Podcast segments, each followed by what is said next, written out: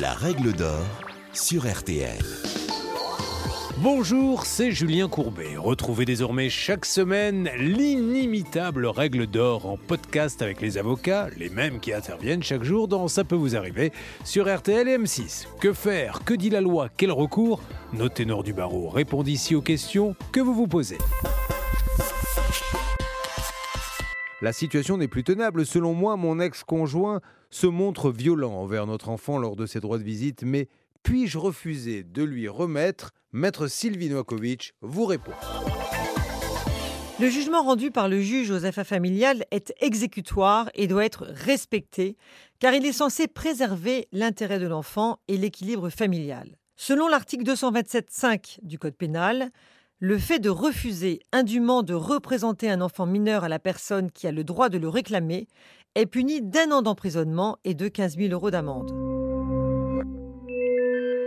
Cette peine peut être alourdie à 3 ans d'emprisonnement et 45 000 euros d'amende dans deux cas. Lorsque l'un des parents ne présente pas l'enfant depuis plus de 5 jours sans avoir informé l'autre parent, ou lorsque l'enfant est maintenu hors de France.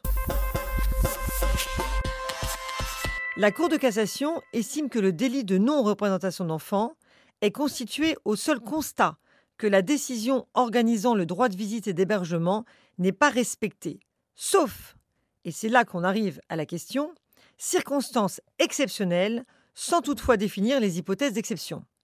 L'appréciation relèvera en fait du tribunal correctionnel. Ainsi, en cas de danger de l'enfant, le parent qui refuse de le présenter à l'autre parent devra rapporter la preuve qu'il se trouvait dans un état de nécessité pour obtenir la relaxe. L'état de nécessité est défini par l'article 122.7 du Code pénal et permet de supprimer la responsabilité pénale de l'individu qui, face à un danger actuel ou imminent pour l'enfant mineur, accomplit un acte nécessaire à sa sauvegarde, sauf s'il y a disproportion entre les moyens employés et la gravité de la menace. Le danger doit être actuel, imminent et grave. Il est possible pour le parent inquiet de déposer plainte en cas de suspicion de maltraitance ou de privation et faire constater le danger pour l'enfant par un médecin. Pour protéger l'enfant, vous devez déposer plainte devant le procureur de la République et saisir parallèlement le juge aux affaires familiales en procédure accélérée.